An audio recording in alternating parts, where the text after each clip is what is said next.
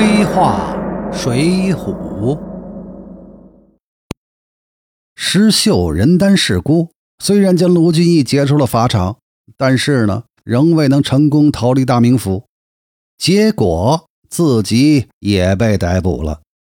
大堂之上，石秀是视死如归，大声责骂梁中书：“你这败坏国家、害百姓的贼！我听着哥哥将令，早晚便引军来。”把你橙子踏为平地，把你砍作三截先叫老爷来和你们说之。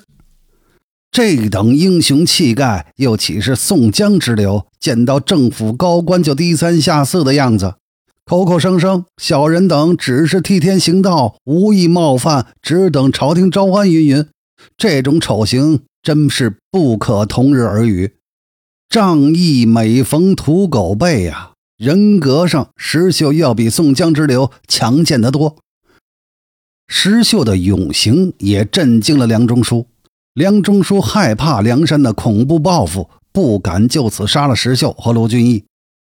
石秀和卢俊义呢，就这样在大名府的死牢里被囚禁了好几个月，直到梁山两打大名府，城破之后才得救出。《水浒》上没有详细描写石秀和卢俊义这段时间在死牢里的生活经历，只说了大名市监狱长蔡福为了结交梁山，好酒好肉的善待他们。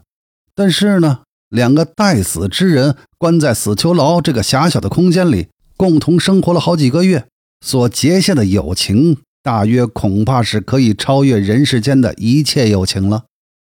石秀和卢俊义素不相识，却舍命相救，这等恩情对卢俊义来说应该是刻骨铭心的。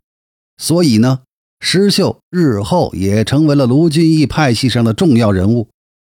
大明城破之时，卢俊义拉着照顾他数月之久的蔡氏兄弟，对宋江说：“在下若非此二人，安得残生到此？”蔡氏兄弟是曾经拿过李固黑钱要结果卢俊义的人，卢俊义尚且如此感恩，何况救过他命并和他同生共死好几个月的石秀兄弟呢？果然，卢俊义确立梁山二哥地位之后，石秀和杨雄啊，基本上都是以卢俊义的副将出场的。石杰受天文的时候，石秀虽然出身低微。以偷鸡贼的同伙这个低起点上的梁山，但是作为卢俊义派系上的重要人物和对梁山的杰出贡献，排进了天罡星序列，名列第三十三，也算是重量级大哥之一了。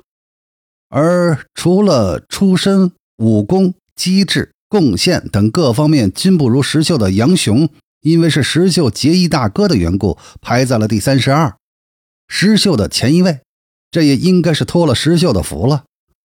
石秀呢，是施大爷比较喜爱的人物了，他老人家给了相当大的篇幅，而且是《水浒》中为数不多的上梁山前和上梁山后经历都很精彩的人物。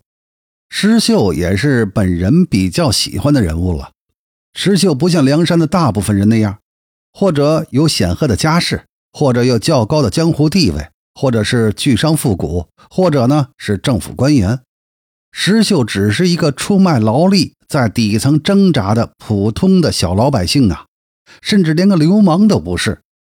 按现在的说法，就是人生的比赛还没开始就已经输在起跑线上的人。这样的人要是成功，需要比一般人付出更大的代价。石秀如果不愿意当民工，蹉跎一辈子。如果想要追求一个有相当尊严的生活，那不上黑道又能上哪儿？当社会各阶层的向上流动的途径被堵塞的时候，当城市贫富无法改变自己的困境的时候，他们只能从体制外寻找出路了。石秀上黑道的动机很简单，就是前面戴宗所说的，图个下班时快活。石秀结识了杨雄之后，获得一份经理的工作，生活质量大幅改善，似乎有机会步入城市中产阶级行列了。如果能够顺利向上提升的话呢，借此倒是可以摆脱自己的底层弱势地位。不幸的是，潘巧云在老公耳边的几句枕边风，就足以让石秀失去工作，被打回原形。可见，身处弱势集团的底层人民要改变自己的命运是多么的困难。石秀采用极端的手法对付潘巧云，未尝不是自己在失去一切之后的挣扎抗争。表面上看，石秀上梁山呢是一个意外，是杨雄太太的风流故事这么个偶然造成的，而实际上。只要整个社会的大机制没有改变，一次这样的意外打击已经足以将石秀推向梁山。换言之，像石秀这样多少身怀点本事又希望改变现状的城市最底层的平民，就是梁山这种黑帮组织最重要的后备力量。石秀的武功虽然不错，但是梁山高手如云，所以并不显得出众。石秀真正优秀的是他的那些软实力，是和他多年的底层经历分不开的。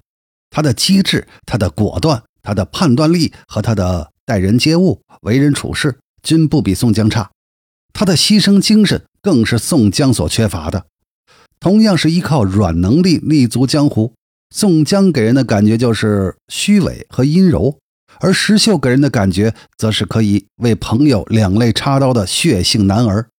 如果说宋江靠的是伪善来收买人心，石秀就靠的是真诚来真心结交。如果要选择一位老大追随的话，本人以为石秀是比宋江更好的选择。底层人物的跃迁有多难？很多时候，石秀的故事会让本人联想到另一位叱咤风云的黑帮老大杜月笙。